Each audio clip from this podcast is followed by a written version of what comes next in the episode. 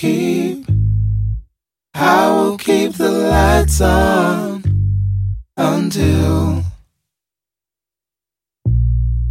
till you get back home.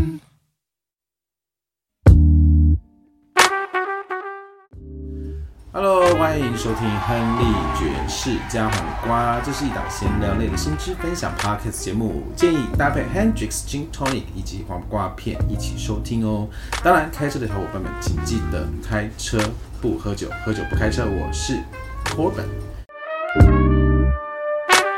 那么今天呢，要跟大家聊的话题呢，其实是这周六吧，应该是我们这周六，就是第呃不是这周六，这周日第九十五届奥斯卡颁奖典礼将于美国时间三月十二号的晚上，也是北京时间三月十三号的早上，通常是九点左右会举办。那么本届的热门话题呢，无疑就是入围十一项的《瞬息全宇宙》（Everything Everywhere All at Once），在台湾叫做《妈的多重宇宙》这部电影。Mrs. Wang, are you with us? I am paying attention. Now, you may only see a pile of receipts, but I see a story. I can see where this story is going. 那么至于这部电影为什么会如此的具有话题性呢？我们待会儿会加入来宾一起来聊一聊。除此之外呢，这一集也是我们 Podcast 频道的首播集，选在三八妇女节这个节日首播，当然也有特殊的含义啦，也是跟我们今天的话题是有相关的。那么呢，所以呢，直接来跟大家公布一下今天的话题，就叫做是我姑且把它定为叫做杨紫琼与 DEI。那么这我不知道，就是收听的人到底对 DEI 知不知道它是什么？那没关系，不知道的我们待会可以一起来聊。首先呢，我们就来邀请我们今天的来宾，他也是我的好朋友，也是我的同事。欢迎 Karen。Hello，大家好，我是 Karen，我是知名国际公关公司 The marketing head。marketing 啊、Head of Marketing。Yeah。然后我平常是有在做一些跟公益、跟 DEI 相关的事情。还有 sustainability。对。那但是在我们聊到就是比较严肃的 DI 话题之前，我们还是先聊一聊比较轻松的，就这周六的这个奥斯卡颁奖典礼，就是《妈的多重宇宙：瞬息全宇宙》这部电影，你有看过吗？有啊，你你有看懂吗？我不能说我一定看懂了，我可以讲一下，就是我看到了什么。你看到了什么就是嘛，它的片名原本这个片名呢，我觉得台湾翻译蛮有趣，叫《妈妈的的多重宇宇宙》宙对对对然后呃，这边呃内地叫做瞬瞬息瞬息全宇宙。其实它的原名原片名叫做《Everything Everywhere All at Once》。对，那其实从片名你就可以知道，就是说它其实要讲的东西是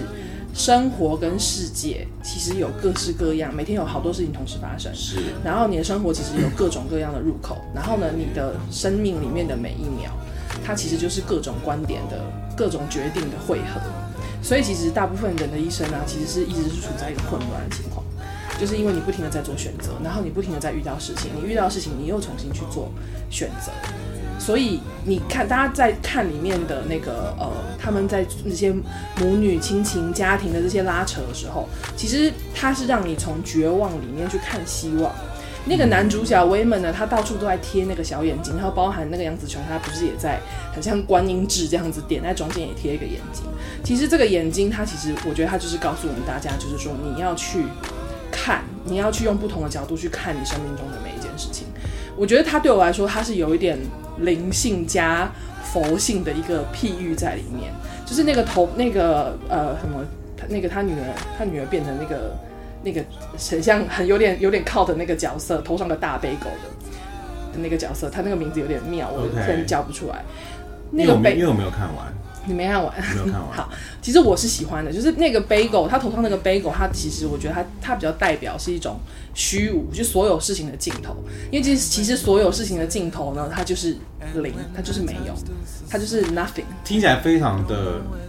哲学。哲学，它其实是一个很哲学的讨论。所以你有睡着吗？没有？我发誓你一次把它看完吗？我承认，我看到第十五分钟的时候，我休息了一下。你真的需要，你要忍过前十五分钟，后面就顺了。就像有些韩剧男主角很丑，但你忍过三集之后就觉得他就变帅了他就变帅了，是一样道理。就整容式演技。没错，所以它里面你知道他们，你如果你还记得的话，就是它里面他们的呃，就是家是开洗衣店的嘛。对，那它其实一排一排洗衣机，你看它那些黑黑的东西一直在旋转，它其实跟那个 bagel 没有什么两样的，它其实就是人生其实就是一个一个黑洞。然后你你你你你这些在意，你这些生气、伤心、绝望、希望、快开心、快乐，最后其实都是走向 OK nothing。OK，那我希望我在首播及播出的当天，我也可以鼓起勇气再把它重再看一一遍，因为我真的没有看明白。那你有看到钢塞那一段吗？我其实说实话，我就是放把它放在那边，然后跟我记得我应该是跟朋友一起，然后看到中间我就整个大走神，可能就做点别的事情，然后就在网络上比较常讨论的一些画面，比如钢塞，譬如说那个石头。我就有回来看一下，但是就想说到底什么意思？就是我完全我觉得你要从头看，就是其实钢塞这件事情它也是有寓意的，就是说因为它那个钢塞原本是个奖杯，然后最后塞到那个警察屁股里面去。但钢塞是什么？它其实是先是让你，它一直要差点塞进去，它先是恐惧。再来是痛苦，但大家应该都可以在钢塞中得到一些快感快感跟喜悦。所以其实这件事情呢，我觉得它还是很灵性的。虽然它是个港塞，就是说你先正视你的痛苦跟恐惧，然后并且可以利用之，之后你的痛苦就会转身转化变成一种 pleasure。那你觉得这部电影有好看到可以获得奥斯卡的最佳影片吗？我觉得获得这件事情呢，其实你从金球奖跟呃刚出来的这个是什么呃演员工会演员工会奖，工会奖，嗯，其实你看金球奖选他选这部片得奖，他其实是你说他他除了本身我觉得真的好之外，他其实当当然多少有一点政治正确。所谓政治正确，是因为金球金球奖大概从二零一八年开始就一直都有那种不太 DEI，所谓就是样类似像是性骚扰啊等等之类的各，或是说性别歧视这样子的一个比较负面的声音，然后。这一片它其实刚好综合了好几个就是非常政治正确的元素。第一个是比如说亚裔移民家庭、是老年女性、母亲女儿的角色、是中年困境，这几个其实它完全都是很 DEI 的点，然后全部都做进了这个影片。所以你觉得如果他得的话，也是有很大的原因，是因为它是政治正确的一部电影。我觉得不能讲说评评委投他一定是政治正确，杨紫琼还有我觉得他有演的很诠释很好的地方，然后以及这用这种很很混乱跳跃，然后很有音乐录影带风格的这种画面去诠释一个这么严肃的话题，这么哲学的话题，其实是它是非常特别的。好像确实，如果按照你所说的话，奥斯卡的最佳影片其实不只是艺术上面的一个一个成就，还包括了很多政治正确的东西。对，那其实呃，我们刚刚已经讲到 DEI 了嘛，所以要不然你先跟大家讲一下，到底什么是 DEI 呢？DEI 这三个字呢，它其实就是 diversity 多元，嗯，然后 E 是 equity，、是公平，然后我们可以等下回头再解释公平这件事情，还有 I 是 inclusion 是包容，是。所以你一般看到就是大家在解释 DEI 的时候，他们都会写说多元共融平等，嗯。这是个这个是现在很多大的企业，然后或者是一些呃社会上的组织，对。会特别去强调，就是他们一定会有这样子的方针。那包含我们公司也是会有这样子的方针。是那多元它包含的含义呢，就是其实它跟多样性一个一个平台或是企业结它的里面的劳动结构的丰富性，嗯，那包含但不限于就是比如说性别啊、种族啊、教育、文化。宗教、年龄，甚至是政治倾向，就是说能够，比如说，甚至你能够保障身心障碍、肢体残障的员工的比例，然后甚至是说，你说呃公司的高层主管里面大概有多少是性少数？我们不讲只有女性，就是可能是性别少数，这个其实都是你去评断一个平台或者是一个组织里，它是不是真的是很多元的一个呃一个标准。对，那所以啊，所以你刚讲到多元，就讲到种族也好，性别也好，甚至性性别，其实现在已经不是男男生女生的两种性别了，有很多的不同的性别，还有就是像少数族裔啊等等东西。其实这个东西其实来源于啊，为什么会讲奥斯卡？是因为在二零一五年的奥斯卡入围名单里面都是白人，就尤其是演员类的奖项都是白人，所以那时候有一个 hashtag 就是 Os Oscar so white。奥斯卡好白的一个争议，所以在这个争议之下呢，他们竟然发表了，就是在发表了一个声明，他们会有一个新的评判，就是说要 follow 这些准则，你才能够入围奥斯卡。那包括就是目前的多元性，也就是说演员的角色跟主题、故事主题必须要有。就是主角或者是重要配角的演员必须要有少数族裔，必须要百分之三十来自于女性，LGBTQ plus 或者是身心障碍等等，然后包括幕后的多元性，也就是说你的主创团队、技术人员整个剧组团队都要有刚刚我上述的这些相对少数的人，以及就业管道多元性，甚至是观众的发展性，也就是说片场或制作公司的行销、宣传、发行部门。必须要含内部高阶主管为女性、少数族裔、LGBTQ+ plus 族群以及身心障碍者。也就是说，你可以发现，从二零一六年之后的入围名单，就好像因为你要符合这个新的准则，所以感觉就更加的多元了。所以这个让我想到，就是说我们之前公司也有过 DEI 的一个准则。嗯，就是我们也被评论过，我们公司的高阶主管有过于多男性的一个评批评，所以呢有限期改善，要加大女性高阶主管的一个比例，你怎么看这个事情？呃，我觉得其实，在现在目前，尤其是跨国企业，大家因为为了要符合 DEI 这个原则，有特别在关注这件事情。那但我觉得，对于很多企业来说，我是不是真的能够这么刚好？比如说我的管理阶层，天时地利人和，我真的有足够多的女性比例？我觉得这个都要看产业别，然后看那个呃整体公司运营的情况。对，那。我其实我们公司，我觉得前是前几年我们的男性比例是多于女性，但我觉得这个其实是一个不是我们公司的单单的问题，而是就是这个社社会主流，其实大家在选人跟他在爬升的过程中，不是说我们公司特别我在选人的时候，我就当年我特别不想选女生，而是说这些女生她们常常在往上爬升的过程当中，那么多年前在社会的社会的主流观念要求。然后，或者是你的机会给予的情大环境的语境下面，他可能在爬山过程中间就容易流失人才，因为他可能回家顾孩子，他可能跟老公有什么样子的呃，老公老公调职了，他可能也一起走了。就是因为女生其实有非常多的，她有非常多的角色跟社会责任，会会去影响她的职业发展。对，但我觉得那个是几年前的。情况，我们公司其实一到去年，我们的女性比女性管理层比例啊，就是我们的像我们公司的副总裁级别以上的，其实已经过半了。是的，所以我觉得其越来我们不不仅是社会气氛给予女性的限制越来越放宽，放比较开放，然后我们公司其实也慢慢的发展成一个比较。自由的平台，就是说，其实女生在我们公司有蛮多空间的，也就是她可能有家庭，或是她可能有别的任务，她其实都可以在一个比较弹性的。方式下去跟她的团队工作，让让她不至于受因为外面的一些社会给予的身份或责任影响到她的职业发展。对，我觉得重点就是说，呃，因为像刚刚说的奥斯卡这个新的准则，跟我联想到公司给我们的这个准则，都是用比例数据来压迫，就感觉这个这个准则就让你感觉说，你你好像呃为了达到这个目标，你去做了一些不得已的改变。但是其实我觉得你说的这个。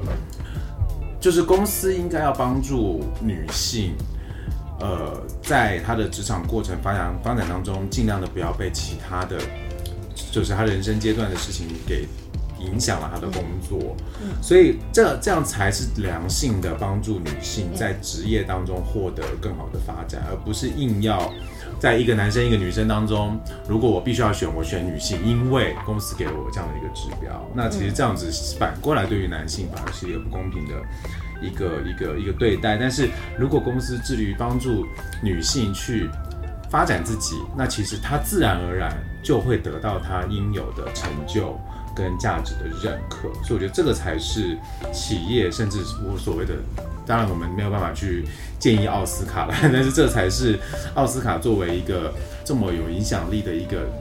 学院跟奖项，他应该要去做的事情。因为其实以基本上要公司，他是主动愿意对多元化采取一些驱动型的方式，然后并且像是对待正式业务一样去对待它。就是说我真的有去，我除了收集数据、建立指标之外，我要真的有一些措施去落实这件事情，因为它并不是只是我只是达成指标，而是说我今天有把这个环境创造出来，我创造出一个更好的环境。对，所以呃，回到奥斯卡这个话题，因为我们今天的话。话题还是有跟奥斯卡相关，也跟大家科普一下。就在二零一六年这个准则出来之后，大家可以发现，呃，尤其是大家印象最深刻的，应该就是《寄生虫》嗯的那一届。那台湾翻做《寄生》，为什么会讲台湾翻名？是因为我们这个有可能会也会 upload 到台湾的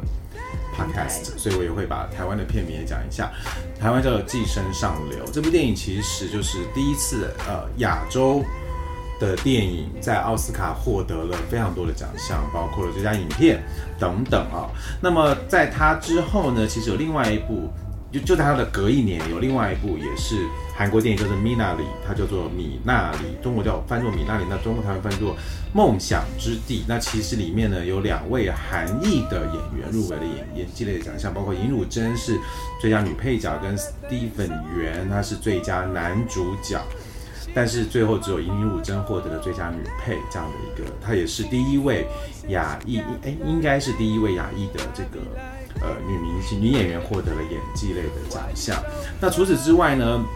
第八十九届的奥斯卡最佳影片。意外的颁给了《Moonlight》，那我不知道，因为因为我个人是很爱看奥斯卡跟电影，就是那一届还发生了一个事情，就是呃颁奖的这个呃颁奖，我记得是两位很老很老很老的演员，他们拿错了那个信封，上面写的是《La La Land》，所以他们就讲了《La La Land》，但是其实得奖的是《Moonlight》，所以他们就那个还变成一个大乌龙，但是确实那一年的最大呼声最高的影。片其实是拉拉类。那《月光男孩》得到这部得得到这个奥斯卡影片，有很多人都认为，就是因为它是讲述一个黑人男孩的一个成长的故事。那另外就是第九十一届奥斯卡，两年之后，《Green Book》绿皮书也是获得了最佳影片。然后包括去年第九十四届奥斯卡的最佳影片《Coda》。健听女孩，台湾分翻作叫做《跃动新旋律》。这部电影讲的是一个听障人士的家庭的一个故事，所以它其实也是非常 DEI 的，非常少数族群的一部电影。那当然，今年第九十四届奥斯卡的这个《妈的多重宇宙》，刚刚已经讲到了，就是当然他还没有得奖，但如果是他得奖的话，那就是也是讲到是这个亚裔的家庭。呃，移民到美国的一个故事。那除此之外，这个是关关于最佳影片。除此之外呢，你能够想象第一个获得最佳导演的女性，竟然是第八十二届，也就是说，奥斯卡八十二年之后才有第一位最佳女导演的诞生，她是凯瑟琳·毕格罗。然后，而且而在她得奖之前，也就只有四位女导演入围。一年如果有五五个导演入围的话。那等于说，在上好几百个人里面，只有四个人，也就是说百分之一都不到一个几率是给女性这样的一个机会。而第一位黑人影后是何丽贝瑞，凭借着《Monsters Ball》得到了七十四届奥斯卡最佳女主角。那也就是说，在奥斯卡办了七十四年之后，终于有一位有颜色的女演员得到最佳女主角。那你觉得再过二十二年，也就是现在的第九十五届，为什么是二十二年？是因为中间停办过一届了。那会不会有一位黄皮肤的女演员得到奥斯卡影后呢？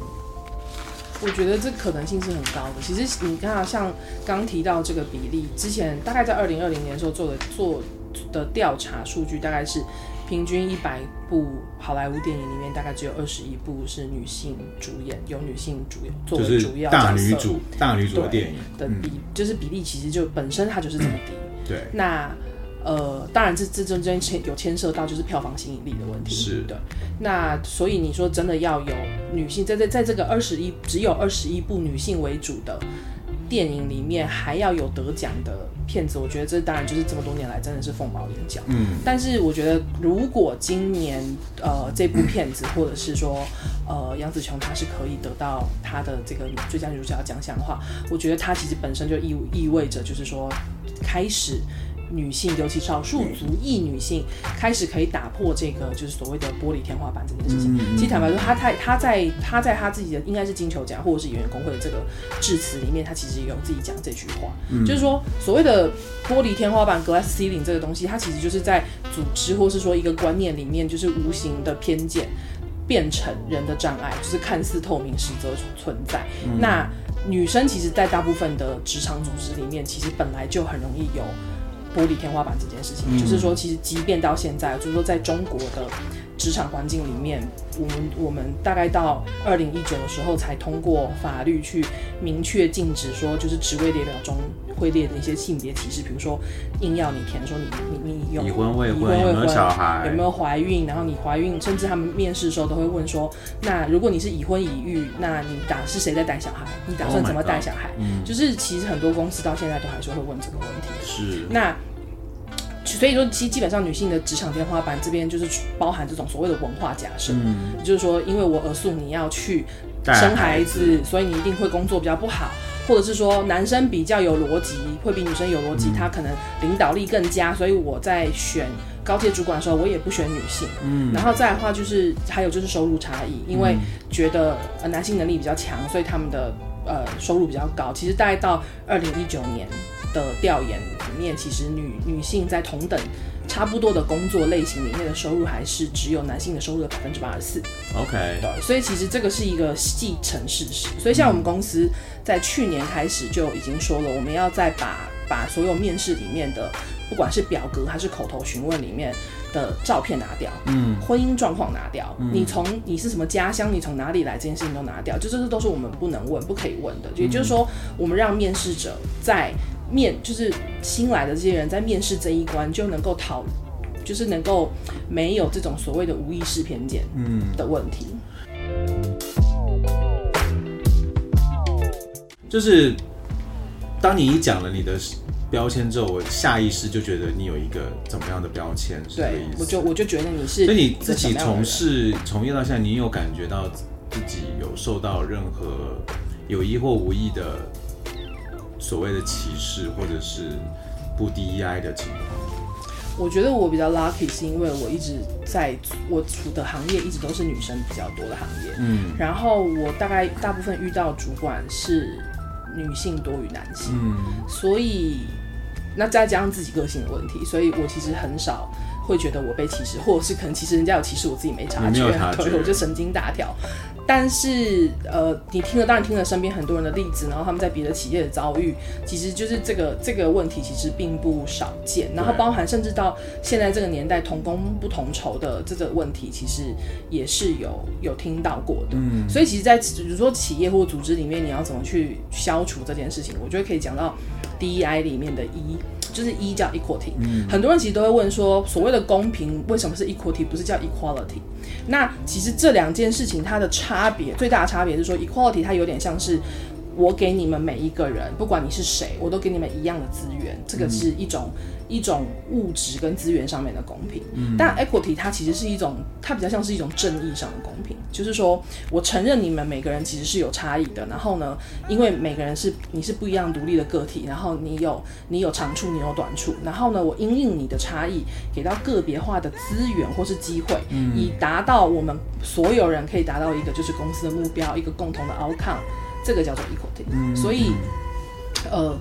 回头来看，就是说，今天如果我在我我的女性在职场上，在这个公司里面，我可能就要在公司的层面就要去考虑到，说女生所有女生你有的机会，或是性少数你有的机会，是不是跟别人一样的？那如果今天你是一个你是一个身体残障或是精神性残障的人，那我是不是也有给到你足够的空间跟机会，让你能够在一个比较平等的，是正义型的平等的情况之下，去跟你的同事去做竞争？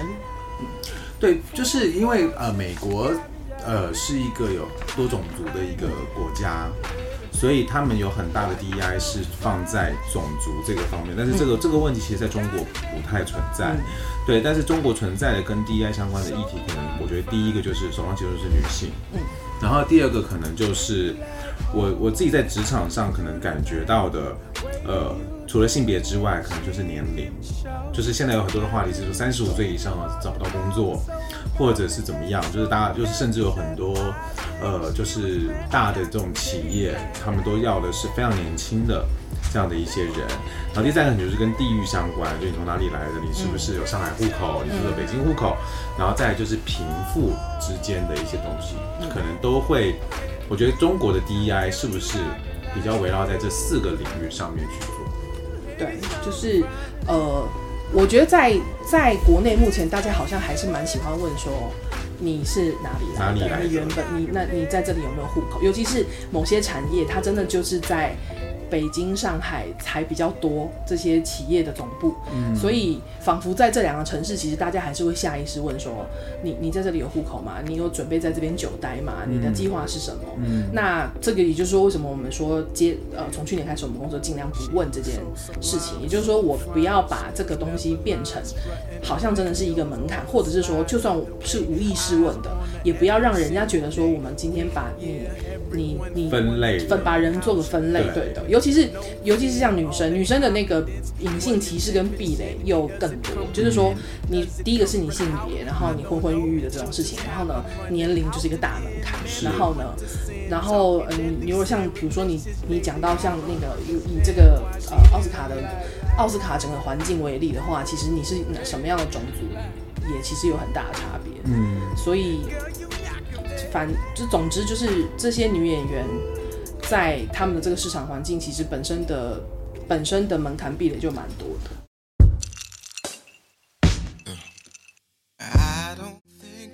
其实你刚刚讲到，呃，杨紫琼在得到金球奖跟演员工会奖的时候，她有讲，她在致辞的时候有讲到关于就是，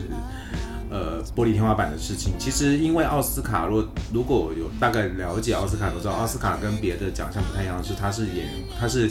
这个 Academy 里面所有的成员去投票得到的一个结果，那既然是投票的话，就不免的一定是一个 PR 的一个行为，是你怎么样去做公关，去改变人们的 perception，然后去投下那一票，因为不见得每一个人都看过所有的电影，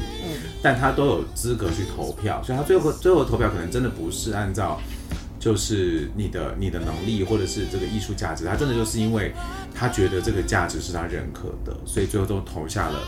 这一票。那另外一个场外信息就是演员工会奖为什么是演员类奖项的一个指标，就是因为投票的奥斯卡投票成员里面大部分都是演员，嗯，也就是说演员工会里面决定获奖的人，他们也有很大的话语权去决定谁来获得奥斯卡，所以。呃，也就是说，杨紫琼就这在这一次的奥斯卡得到最佳女主女主角的机会是非常非常大的。那如果她真的得了，那会不会有一种声音，是因为她过于政治正确，因此把这个奖给到她？但我觉得一定会有人这样讲的、但是就是像我们第一就是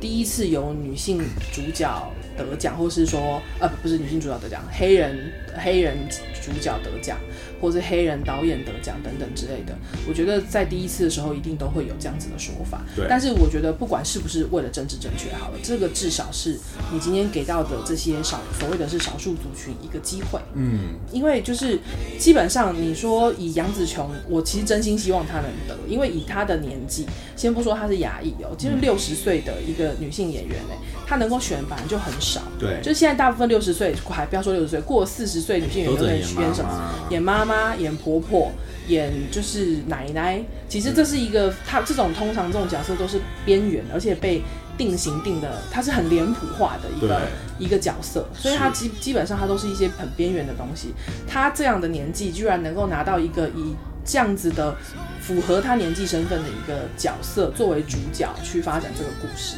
本身其实已经是很难得的。对，而且顺序正宇宙如果真的能够复制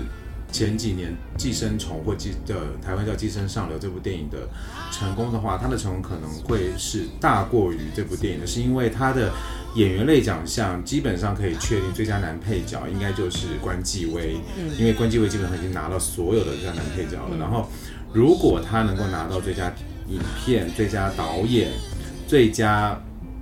呃原创剧本、最佳女主、最佳男配的话，这些得奖者全部都是亚洲人。嗯，就导演也是，然后编剧也是，男女主也是，男配也是。那当然女配是有两个人在竞争，一个就是杨紫琼的女儿，一个就是 Jamie Lee Curtis 那个那个那个那个香肠手指对对对对对，他也入围了。那但是有另外一位入围者是《黑豹二》的女主女配，对，女配我不知道是不是女，对，她也入围了，所以有可能女配也会是一个有颜色的演员获得。那如果是这样子的话，可能就会变成最不白的一届。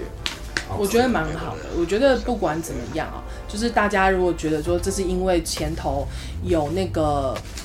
Black Lives Matters，然后后现在又有 Stop Asian Hate，不管是不是因为这些社会运动或是气氛，但是我觉得至这个是至少有人做出这样子的 gesture，有人站出来愿意支持这样子的事情。嗯，我觉得这个对于达到整个社会气氛的 DEI 是有帮助的，因为我听说原本那个《妈的多重宇宙》这部角色，它的这个主角设定并不是女性。对，本来是本来设定是个男性，是爸爸，对，然后后来其实就是。因为他们觉得男生比较容易拿到投资人的钱嘛，就是是比较对对，就然后也比较好宣传。嗯，然后而且你说穿梭宇宙这件事情，仿佛就是男生做穿梭宇宙好像比较合理这样子比较合理，。对，那但我不知道后面是什么原因把它换过来了，就是因为他没空，就这么简单。真的，因为他没，当然这个是这个是那个八卦故哦事啊，就是说他没空，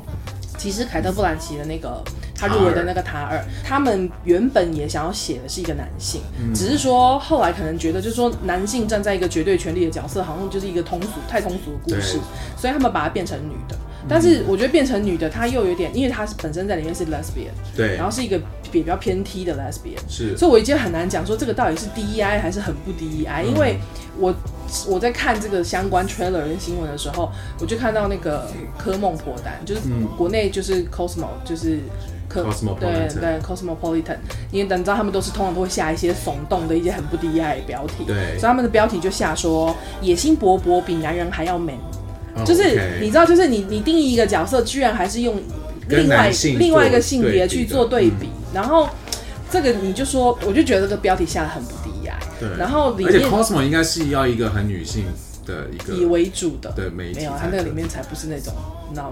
为了好像女性主义的女性，好像是很多什么取悦男啊男人的一些一些一些 tips 取悦他的十个方法，Oh my God，OK，床上赢得他的三个小时真的假的？是你说台湾的 Cosmo 吗？还是全世界的 Cosmo 没有，只有国内内地的 Cosmo 不会这样写，对？因为内地有一些法规的问题，，对但是其他的 Cosmo 就是性爱圣经。反正我觉得这个这个做法，就是这个写法呢，我觉得稍微有还是有点 cliche。他们把所谓的 lesbian 也套了一个框框了。嗯，那里面讨论是说，诶，即便她是女性，站上权力之巅的时候，她还是会腐败。那哦，其实跟男生也没有什么差不多。我觉得他这个讨论应该切入点说，凡是是个人，你到了那个位对，到了那个位置你都会腐败，而不是因为他是女性什么个角色。只是当然了，我觉得我觉得电影嘛，你你要卖钱，你总是得有一些 angle。嗯，对啊。不过我觉得奥这也蛮有意思，就是说奥斯卡其实作为一个这么有影响力的奖项，它真的就已经不再是一个以艺术作为绝对评判标准的一个奖项，它是具有绝对社会影响力的一个奖项，所以呃，它在里面。让谁得奖传递出来的一个社一个信息，其实是会影响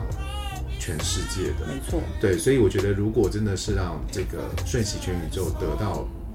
重要的奖项奖项，尤其是杨紫琼可以得到最佳女主的话，我觉得她确实，就像你说，她会让全世界的亚裔的这个族群，更抬头。可能都会抬头跟获得更多的对机会。因为亚裔亚裔社群本来就是很，它本来就是声音比较小，因为我觉得是我们的文化的关系，通常都会要求我们要比较谦卑，然后要比较尊重别人，要比较退让，要比较忍耐。然后呢，亚裔女性会在被强加，就是说你要端庄，你得优雅，你不能在男生面前表现你很有力量，就是你要压制你的力量。那所以他像杨紫琼，他在那个呃致辞的时候，他不就是说了，就是因为那个音乐催他赶快下台嘛，然后他就立刻回头说 Shut up, please. I, I can beat you up, okay? And that's serious. 然后你知道他这句话啊，就是他就是开玩笑，但是呢，就引起非常多亚裔社区的讨论，包含就是这种研究亚裔的专家，他们都在把这个东西拿出来说，就为什么呢？是因为通常亚裔女性被不会这么说。对，给你的形象就是啊，我我就是要稍微谦卑跟端端庄一点。但他这就是短短五个字，他就表达了他要表达，也就是说，今天呃，她不再是那种传统印象里面的女生。嗯，对。我觉得，因为大家，我觉得其实是像很多人会说，其实公司在做 DEI 教育的时候，其实中间会遇到的 challenge 是什么？就是有些人会不舒服，对因为他因为每个人的每个人都在各种影响下会有不同的偏见，我们长大的环境不一样，然后你平常消费什么类型的媒体也不一样。所以，我们每个人都会有一个无意所谓的 unconscious bias，就是无意识的无意识的就像前一阵子所有人都在骂说，迪士尼的新版小美人鱼是真人是黑人很丑，就是他们也也会有人说，呃，你你选这种你选黑人做美人鱼，这个就是为了政治正确。嗯，我觉得其实就算是又怎么样？对啊。我觉得就是你让你，可是白雪公主是黑人这件事，你能接受吗？我在消化当中因为，他在，因为他就叫白雪公主、啊，她就是黑晒黑的白雪，Snow White。她这个拉丁的白雪公主，一个热情的白雪公主，就是我觉得这次正确是没问题，但是也不能太太过吧。就像就是很多小孩是看着白雪公主长大，就他长大的那一天发现白雪公主是一个黑人。当然，我们不觉得黑人不美，但是就是跟他想的是那我觉得现在那小孩们将来你们就要接受 Snow White 就只是一个名称，就是有人叫小胖或是圣诞老公公其实是一个女的，对，可能老公公只是他的名字，对，他叫。他对，我是个女的，但我叫他是对他的外号叫老公公对。啊，就是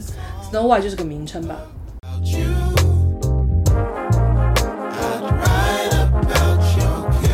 我也想跟你分享一下，我前阵子回台湾看的一部电影，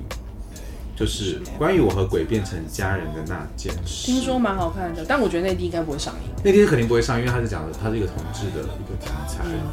然后确实是，当时我去看之前是一个零差评的电影，嗯，然后所有人都觉得非常好看。但是我看完之后呢，确实是蛮容易消化的。但是我觉得它，因为它也是一个很 DI 的电影嘛，它也是讲多元性别，然后讲很多这些东西。然后，但是我就觉得他这部电影最大的一个问题就在于说他。他没有，呃，就是说你把它当做是一个单纯的喜剧片，其实它是合格的。但是如果他你要，因为因为呃，台湾很多的网友把它奉为是一部神片，就是要看两遍、三遍、四遍、五遍这样子。那对我来说，作为一部神片的话，你应该是要有一些社会意义的，或者是要有一些讯息要传递的。但是这部电影对我对我的感觉是没有的，就是他前面试图要去讲跟关于同同婚这件事情，关于恐同这件事情，但是他到后面其实并没有过多的去做一些琢磨，他就是就是稀里哗啦的，然后又破案要干嘛的就结束了这部电影。但相比于其之前的别的电影，像我不知道你们看过一部电影叫做《谁先爱上他的》，嗯，有。对这部电影虽然我也非常不喜欢，但是 很多人都很喜欢，但我不喜欢。但是他至少对于同期的议题是做了一个做了一个很深入的探讨，然后也引发了很多人对于同婚同期的，就是的这样的一个欺骗的行为，有一些道德上的谴责。你们知道那个故事是什么吗？因为我们现在有两个直男，就就是就是你在路上捡到一个红包，然后就有人跳出来说，哦，你那个你要跟你要你要冥婚，不然你会衰，这样你会倒霉。但是对方是一个男的，那你会你会就真的娶你会就跟她吗你会真的跟他结婚？为了为了自己就是不再倒霉下去，就是在台湾，所以是有法律效益的。可以登记了，但是接下来以后自己的生活可能就不会按照这个约定去做。不会，因为冥婚只是一个形式，如果只是一个形式的话，那没有问题。所以你可以接受可以。熊猫也可以接受吗？我想活，所以你会接受 OK，所以其实这个所以直男是可以接受的耶。但是因为有生命危险，他当然接受啊，他又不用跟他真的睡。呃，剧里面有一个当然剧情是要睡里面有情节是他要跟他的衣服睡。对，反正这个故事是蛮有创意的，但是我觉得比较遗憾的就是他没有，他们有更多的社会意义。对他们有议题上的思考，尤其是在台湾社会这么算是多元进步的，对于同志这么多元进步的，却没有针对下一个阶层该去探讨的议题做下一个部分的讨论，而只是流于在这么自由跟有这样的法律保护，然后在他的这样的一个一个社会情况之下，去嬉笑怒骂的一个喜剧，那我觉得对我来说，这绝对是没有办法被在我心中成为一部所谓的神片神片。好的，我今天回去就立，哦，今天可能不行，今天太晚。我这这周末我会尽量把这个《瞬息全宇宙》再看一遍，然后希望在我们首播之后的奥斯卡杨紫琼可以顺利的获得奥斯卡。好的，那就这样了，谢谢大家，谢谢大家，拜拜